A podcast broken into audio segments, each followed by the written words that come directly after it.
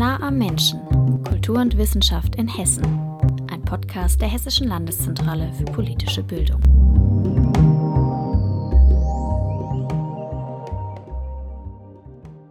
Herzlich willkommen, meine Damen und Herren, beim Podcast der Hessischen Landeszentrale für politische Bildung. Mein Name ist Joachim Meissner und ich warte gleich mal für unser Thema und das folgende Gespräch mit einigen Superlativen auf. Mehr als 39 Millionen Bücher und andere Medien, verteilt auf fast 400 Regalkilometer, Gesamtetat 56 Millionen Euro jährlich, das und noch viel mehr ist die Deutsche Nationalbibliothek.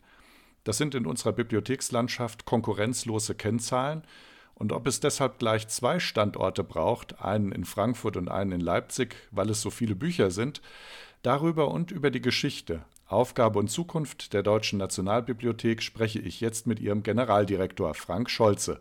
Herzlich willkommen, Herr Scholze. Guten Tag, hallo. Ich darf Sie kurz vorstellen. Sie sind gebürtiger Stuttgarter, haben dort Bibliothekswesen sowie Kunstgeschichte und Anglistik studiert. Seit Januar 2020 sind Sie Generaldirektor der Deutschen Nationalbibliothek.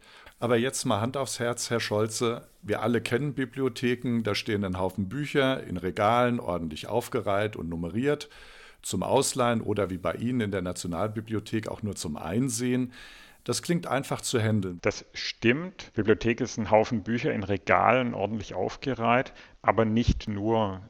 Wir katalogisieren, verarbeiten pro Tag ca. 2000 gedruckte Bücher und andere Medien, aber mehr als 9000 elektronische Medien. Das heißt, dieser Anteil von elektronischen Publikationen wir nennen es Netzpublikationen, der ist um ein Vielfaches inzwischen höher und der wird weiter wachsen, während der analoge Teil eher stagniert. Er geht auch nicht stark zurück, aber die Schere geht insofern auf, weil der Digitalanteil immer größer wird. Und damit kommen ganz neue Bezüge, über die wir sicher auch im Lauf äh, der Sendung noch sprechen werden. Das klingt ja nach einer sehr äh, arbeitsreichen Situation, aber wie kommt es eigentlich? Sie sind ja Generaldirektor von zwei nationalen Bibliotheken. Wir haben eine in Frankfurt, eine in Leipzig. Wir sind eine Nation. Wieso haben wir zwei nationale Bibliotheken? Und dann kommt ja noch dazu, dass ausgerechnet in Frankfurt eine ist. Warum gerade in Frankfurt? Die hätte auch woanders sein können. Das ist eine sehr gute Frage, aber natürlich haben wir, wie wir eine Nation haben, auch nur eine deutsche Nationalbibliothek, aber eben eine mit zwei Standorten. Und wie so vieles ist die Deutsche Nationalbibliothek einfach ein Spiegel auch der deutschen Geschichte. Ähm, gegründet worden ist sie 1913 in Leipzig. Äh, das war eine Initiative der Buchhändlervereinigung. Also die ist tatsächlich jetzt nicht eine staatliche Gründung gewesen. Und äh, ja, wie die Zeitläufe so spielen, ist natürlich dann nach der Teilung Deutschlands auch im Westen der Wunsch groß gewesen, äh, sowas wie eine ja, bibliografische Kontrolle der Publikationen zu haben, ein, ein, eigenes Gedächtnis zu haben, dessen was publiziert worden ist. Und so kam es dann, dass äh, sehr schnell 1946 ähm, erste Pläne entstanden, auch eine Nationalbibliothek im Westteil Deutschlands zu gründen. Und warum Frankfurt? Weil Frankfurt eben in Westdeutschland wirklich das äh, Verlags- und Buchhandelszentrum war und weil dort sich ein Kreis von Verlegern und Bibliothekaren fand, der dieses Projekt mit Herzblut vorangetrieben hat. Ähm, Hans W. Eppelsheimer ist der Gründungsdirektor. Er hat mit verschiedenen Verlegern zusammen letztendlich die damals dann sogenannte Deutsche Bibliothek aus der Taufe gehoben.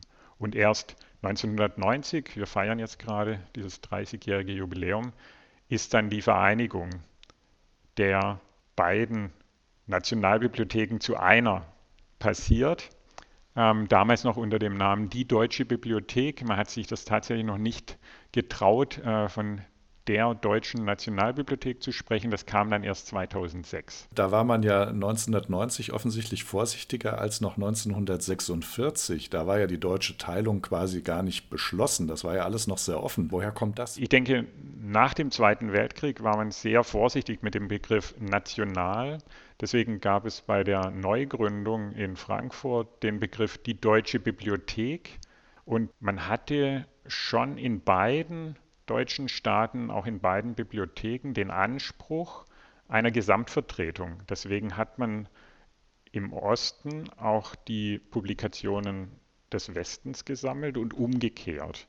Insofern war das eine sehr schöne, auch redundante Speicherung aus Sicht jetzt von Katastrophen, wenn ein Gebäude doch stark beschädigt durch eine Katastrophe worden wäre. Aber es ist Gott sei Dank nie der Fall gewesen. Aber insofern gab es da eine Koexistenz, die aber doch geprägt war von dem Anspruch, gesamtdeutsche Publikationen zu verzeichnen und das Gedächtnis der gesamten Nation zu sein. Was unterscheidet denn eine Nationalbibliothek von einer herkömmlichen, sag ich jetzt mal, Stadt- oder Universitätsbibliothek? Wann ist, um es mal zuzuspitzen, eine Nationalbibliothek eine Nationalbibliothek? Ja, ich glaube, der einfachste Definitionsversuch ist tatsächlich der, die Nationalbibliothek ist das Sammlungszentrum für alle Publikationen, die in einem Staatsgebiet entstehen.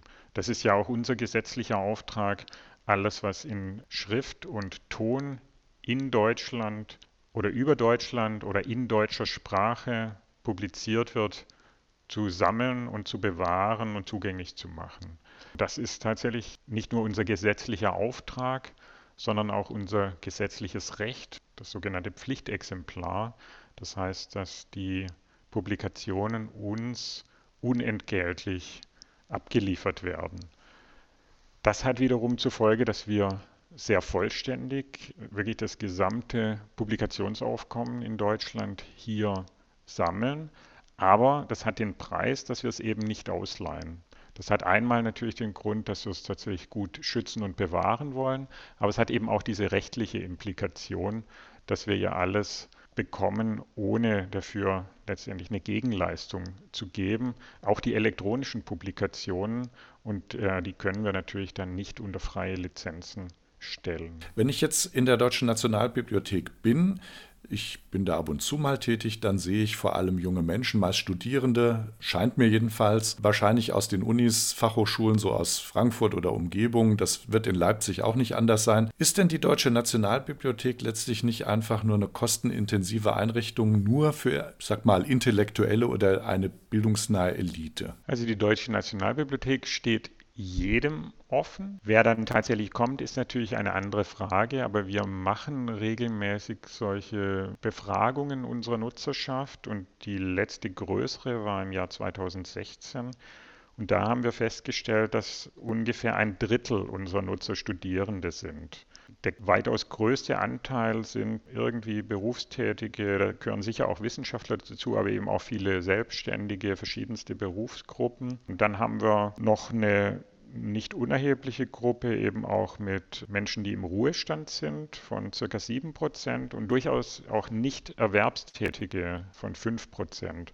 Also ich glaube, wir verteilen schon relativ über die ganze Gesellschaft, aber es mag sein, dass in bestimmten Zeiten natürlich auch sehr viele Studierende uns nutzen.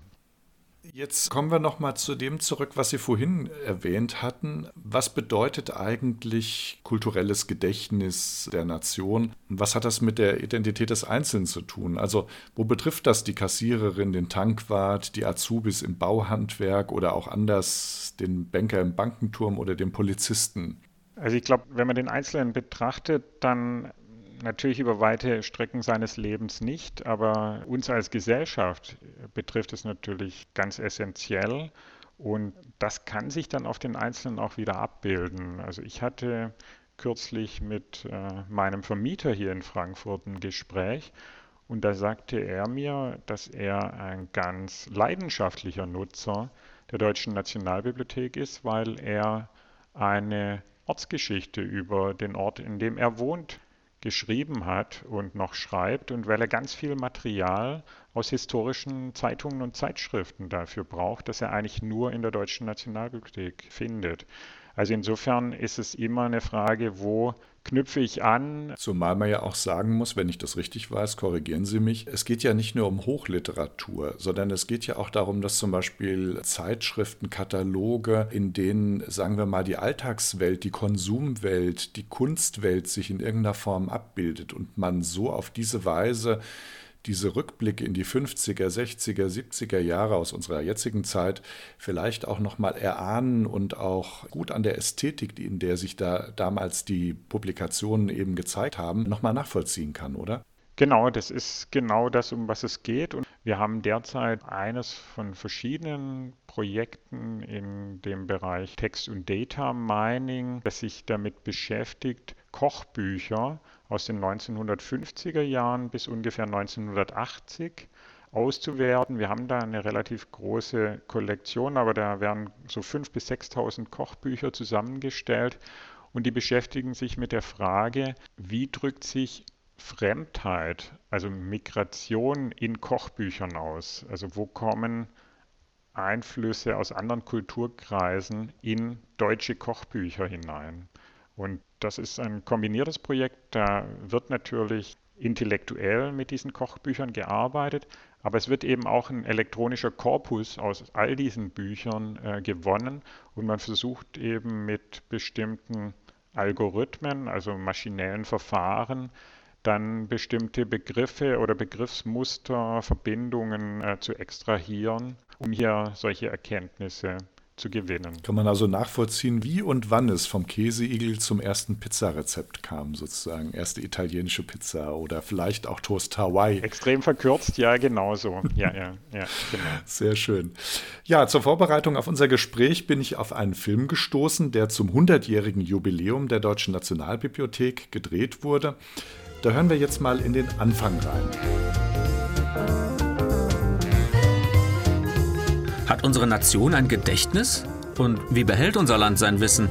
Vor 100 Jahren hat die Deutsche Nationalbibliothek angefangen, alles zu sammeln, was in deutscher Sprache erscheint. Bücher, Zeitschriften, Zeitungen, später auch Schallplatten, CDs und Videos. Von jedem Werk wandern zwei Pflichtexemplare ins Archiv. Rund 27 Millionen Bücher und andere Medien lagern heute in Leipzig und in Frankfurt am Main. Jeden Tag kommen fast 2000 Exemplare dazu. Macht bislang 371 Regalkilometer. Ja, seither sind acht Jahre vergangen, seit diesem Jubiläum und allein in dieser Zeit sind schon wieder 12 Millionen Bücher hinzugekommen. Jede Minute, die wir jetzt, Herr Scholze, miteinander sprechen, kommen ja weitere Exemplare dazu. Platzen Sie da nicht bald aus den Nähten? Glücklicherweise noch nicht ganz, aber es ist ja tatsächlich immer, immer so ein Thema, dass wir ja sowohl weiter, ich habe es vorher erwähnt, einen hohen Zugang an gedruckten Büchern und Zeitschriften haben, aber eben einen immer noch steigenden an digitalen, aber auch diese 2000 analogen Bücher und Zeitschriften pro Tag wollen irgendwie verarbeitet äh, sein. Deswegen haben wir an beiden Standorten, sowohl Leipzig als auch Frankfurt, immer Bauüberlegungen. Dann haben wir schon eine Option auf das Grundstück, das nördlich von dem Gebäude hier in Frankfurt ist, auf dem wir dann einen Erweiterungsbau errichten wollen. Und wir wollen, bevor wir das tun, diesen Magazinerweiterungsbau im Jahr 2050 zu errichten, tatsächlich zusammen mit der Universität Frankfurt, mit der Hochschule Frankfurt und der Frankfurt School of Management hier ein gemeinsames Lehr- und Forschungszentrum gründen. Das läuft bei uns unter dem Stichwort Library Impact Hub, dass wir genau solche Dinge, wie kann man digitale Sammlungen noch besser untersuchen, Fragestellungen daran interessieren, dass wir diese Dinge gemeinsam mit den Hochschulen hier auch in einem Gebäude voranbringen können. Warum das Gebäude für digitale Sammlungen, das hatte ich vorher schon kurz erwähnt, weil eben unsere digitalen Sammlungen von der rechtlichen Situation her an die Standorte gebunden sind. Das heißt, äh, wir bieten zwar ganz, ganz viel, derzeit sind es schon ungefähr 9 Millionen elektronische Publikationen, aber die kann man eben nicht einfach frei über das Internet analysieren oder nutzen, lesen, sondern die muss man tatsächlich bei uns vor Ort nutzen. Bevor wir das vielleicht nochmal unter dem Aspekt, wie geht es weiter mit der Deutschen Nationalbibliothek diskutieren, oder besprechen, würde mich erst noch mal was anderes, grundlegenderes noch mal interessieren. Wer entscheidet denn eigentlich, was gesammelt wird, was nicht? Was ist wichtig, was ist nicht? Was, und wird das auch kontrolliert? Weil ich meine, Sie werden doch nicht jedes Telefonbuch, gut, gibt es heute nicht mehr so viele, aber jeden Reklamezettel oder sonst irgendwas sammeln wollen. Also ist das so automatisiert mit der Pflichtabgabe oder gibt es da auch noch Spielräume und wenn ja, wer nutzt die? Also es ist so, dass es ja einerseits im Gesetz über die Deutsche Nationalbibliothek festgelegt ist, aber das ist tatsächlich so, dass wir weder Telefonbücher noch Reklamezettel sammeln, dass es auch sowas geben muss wie eine Mindestauflage von 25 Stück, also so super Kleinstserien äh, sammeln wir nicht, aber dass wir ansonsten schon wertungsfrei tatsächlich alles sammeln. Also auch Dinge, die man der Trivialkultur zurechnen würde. Aber auch aus denen kann man eben gute Erkenntnisse ableiten. Wir haben ein anderes Projekt, wo es um die Untersuchung von sogenannten Groschenromanen geht, also das, was man so am Kiosk kauft, Western, Science Fiction, das ist auch so ein maschinelles Projekt, das tatsächlich aus einem sehr großen Korpus dieser Heftromane ähm, Sprachuntersuchungen macht und ähm, Sprachvergleiche macht mit einem Korpus aus der Hochliteratur. Und eine der erstaunlichen ersten Erkenntnisse war, dass die Sprache in den Groschenromanen von der Syntax zwar einfacher ist, das heißt die Sätze sind kürzer, dass die Wortdifferenzierung, das äh, Wortmaterial, die Wortarten aber vergleichbar komplex sind. Das heißt, dass durchaus auch mit einem großen Vokabular, zwar in einfachen Satzstrukturen, dort die Geschichte erzählt wird. Und das ist sehr spannend. Also insofern glaube ich, lohnt es sich, auch Dinge zu sammeln, die jetzt im ersten Moment oder in der Zeit, in der sie gesammelt werden, nicht als so wertvoll oder so wichtig erachtet werden. Ja, das ist natürlich spannend. Aber ist das Sammeln von Büchern in Zeiten von E-Books, Webseiten und Insta-Stories nicht etwas überholt? Also ich denke so, Insta-Stories ist ja eine völlig neue Art, sich irgendwie publizistisch auszudrücken. Das geht Ihnen doch durch die Lappen, oder? Das ist in der Tat so. Wir sammeln noch nicht das komplette www oder Instagram oder Twitter komplett, aber es ist so, dass wir anfangen, das zu tun. Und Instagram oder Twitter treten neben das konventionelle Publizieren in Büchern, Zeitschriften und Zeitungen. Beides ist, glaube ich, wichtig, wenn man einen kompletten Überblick über bestimmte Diskurse haben will. Und wir sammeln jetzt zum Beispiel auch sehr viel zur Covid-19-Pandemie, was an Webseiten erscheint, in einem weltweiten Projekt übrigens. Das ist ja nichts, was man nur national tun kann. Das heißt, auch da setzen wir schon bestimmte Schwerpunkte, aber da sind wir noch lange nicht so vollständig, wie wir das im konventionellen Publikationsbereich sind, wobei ich jetzt mit konventionell sowohl gedruckt wie auch elektronisch meine, also in dem Bereich der flüchtigen Webseiten oder der sozialen Medien. Ja, ist ja auch wahrscheinlich ein Fass ohne Boden erstmal. Sie haben aber ja auch noch anderes als jetzt Bücher, sage ich mal, oder ähnliche Publikationen, sondern Sie haben ja auch noch Archive in der Nationalbibliothek in Frankfurt genauso wie in Leipzig. Können Sie uns da mal einen Überblick geben? Was, was wäre das? Also die wichtigsten Sondersammlungen, Sondergebiete sind bei uns einmal das Deutsche Exilarchiv 1933 bis 1945 und das ist tatsächlich in Frankfurt auch gegründet worden, weil man sich dann nach dem Zweiten Weltkrieg äh, intensiv damit auseinandergesetzt hat, was ist in dieser Zeit passiert literarisch, was haben Menschen, Schriftsteller gemacht, äh, geschrieben, empfunden in der Zeit, als sie die Heimat verlassen mussten. Das ist eine sehr wichtige, sehr umfangreiche Sammlung. Äh, dort machen wir auch ein sehr großes Ausstellungs- und Vermittlungsprogramm. Dann gibt es das äh, Deutsche Buch- und Schriftmuseum. Das ist ja letztendlich eine ganz große Sammlung der Buch- und Schriftkultur von den Anfängen bis zur Gegenwart, bis zu den sozialen Netzen. Auch eine exemplarische Sammlung der Buchkunst. Ist das auch in Leipzig oder in Frankfurt vielmehr? Genau, das Deutsche Buch- und Schriftmuseum ist in Leipzig. Das ist der historische Ort. Das ist seit 1950 Teil der Deutschen Nationalbibliothek.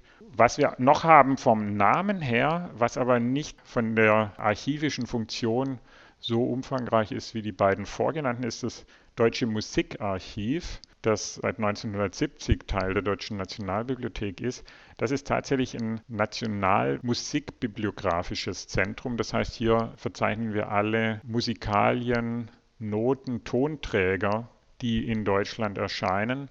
Aber es ist kein Archiv, das zum Beispiel Musikernachlässe oder ähnliches hier aufnehmen und verzeichnen würde. Inwieweit fühlen Sie sich als Bibliothekar oder Direktor eigentlich auch in der Verantwortung, dass diese Inhalte den Menschen quasi angeboten werden? Also, dass es nicht einfach in den jeweiligen Kellern, in den Regalen dort sozusagen ja, verschwindet und dann wird es mal für einen Moment rausgeholt und für zwei Minuten gelesen und wieder zurückgegeben, sondern dass sozusagen die Schätze oder das, was so besonders ist, dass sie das auch wirklich den Menschen nahebringen, also sozusagen mal rausgehen auch. Genau, also das spiegelt sich in unserer Strategie unter dem Namen aktives kulturelles Gedächtnis wieder, dass es natürlich wichtig ist, dass unsere Sammlungen auch benutzt werden können, dass wir auch Vermittlungsarbeit machen.